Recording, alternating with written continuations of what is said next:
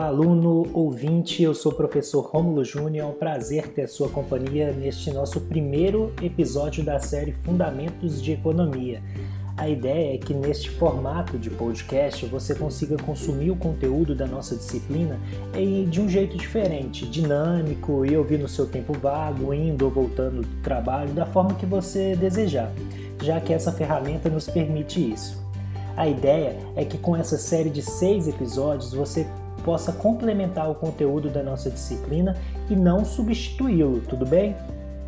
Então, vamos lá. Nesse episódio, vamos dar início às ideias e conceitos introdutórios de economia.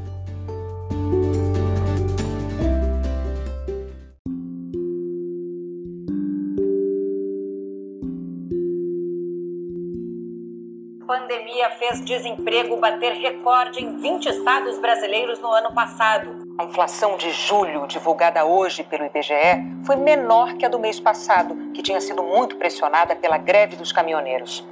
Em janeiro, o Brasil registrou uma inflação de 0,25%, a menor desde agosto do ano passado. Trabalhar com produtos importados tem dessas. De repente, Eduardo viu que teria que assimilar um pequeno prejuízo junto da importadora para que o aumento de 30% nos produtos não chegasse ao cliente dele, culpa do aumento repentino do dólar e também da cobrança do ICMS por parte do governo.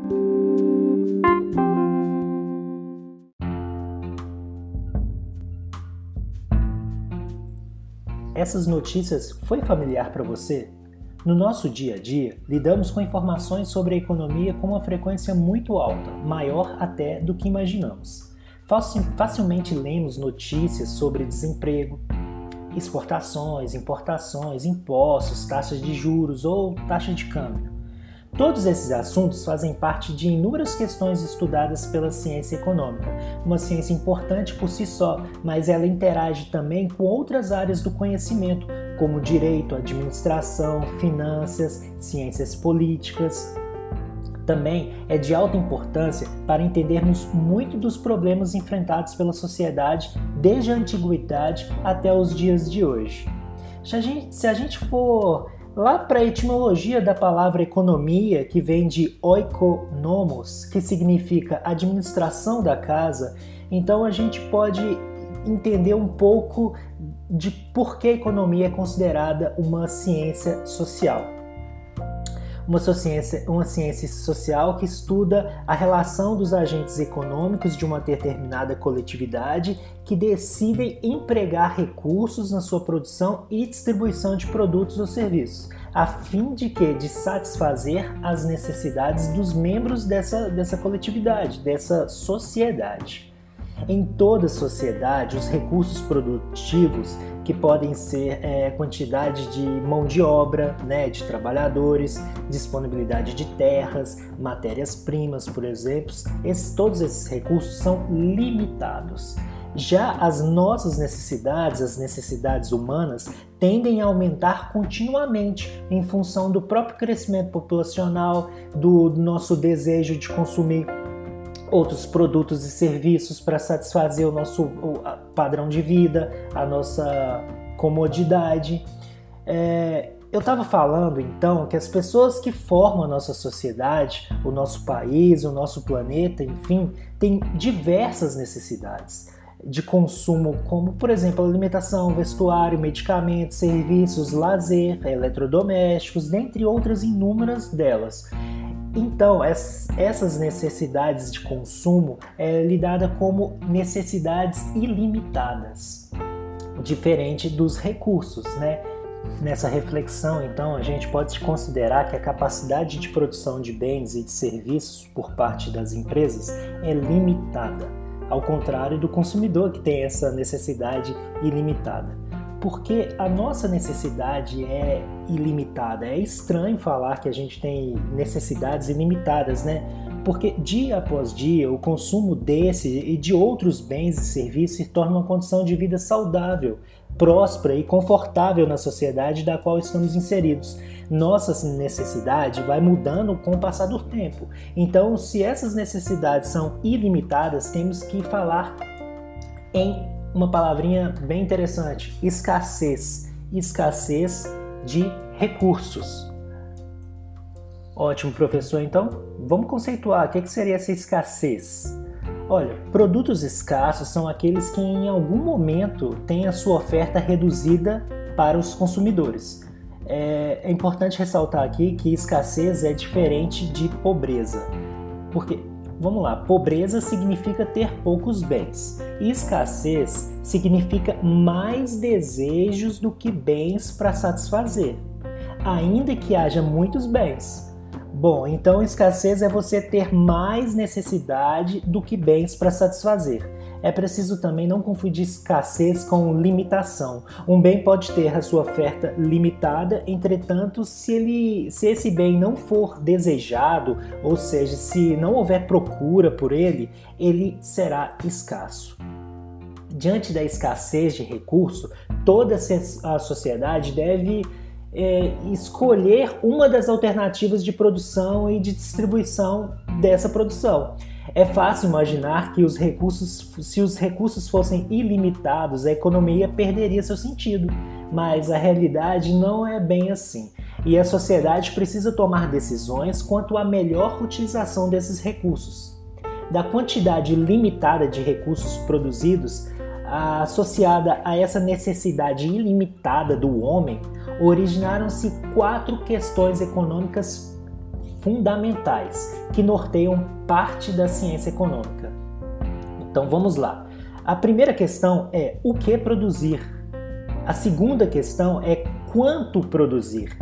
A terceira questão é como produzir. E a quarta é para quem produzir. O tratamento dessas questões ou a resposta para essas questões depende da forma do sistema de produção adotado, ou seja, da forma que a organização econômica ela se dá. Pode-se definir um sistema de produção ou sistema econômico como um modelo de organização econômica de uma sociedade, como base na organização de produção e distribuição e o consumo desses produtos e serviços em última instância, são consumidos, é, são consumidos visando aumentar o bem-estar, que nós já vimos anteriormente.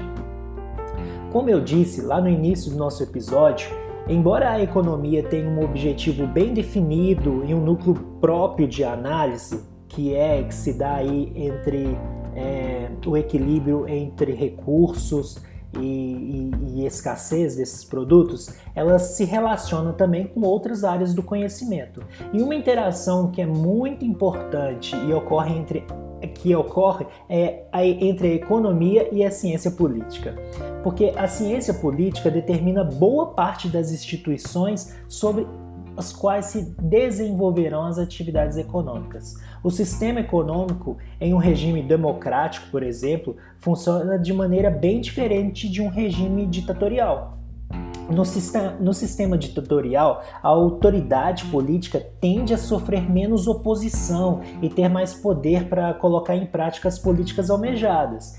Já num regime democrático que nós estamos inseridos, os diferentes segmentos da sociedade podem opinar e intervir diretamente ou indiretamente sobre as ações do governo.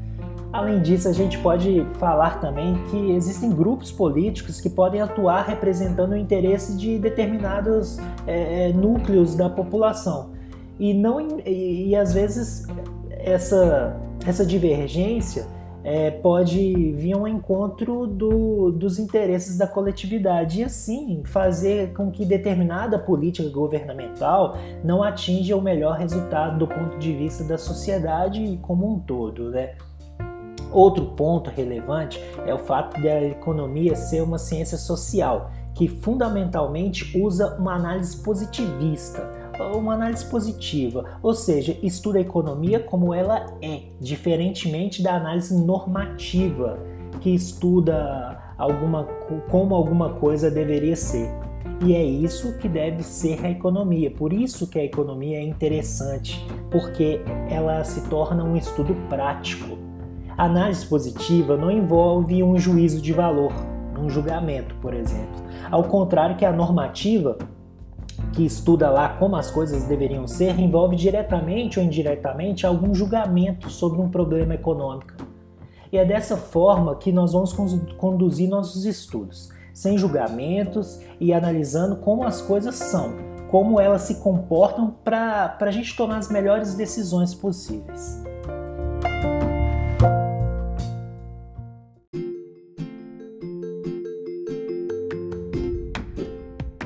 Nesse episódio, podemos juntos desenvolver alguns conceitos importantes, como a definição de economia, conceitos de escassez e pobreza, questões econômicas fundamentais, análise normativa e positiva e sistemas econômicos de produção.